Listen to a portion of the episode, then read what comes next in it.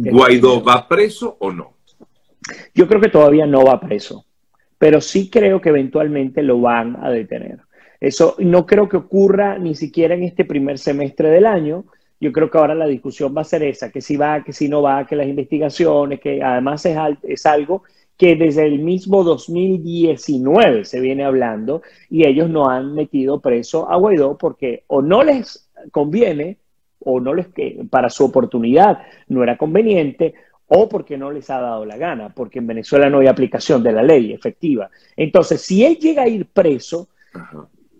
fundamentalmente, insisto, no va a ser ya, y en un segundo lugar, se lo van a llevar preso porque es una ficha que tienen que tener de canje eh, dentro del efecto de la puerta giratoria, que ustedes la conocen, que tanto hemos hablado de ella hace rato ya, no detienen altos dirigentes porque están o en el exilio o ya están presos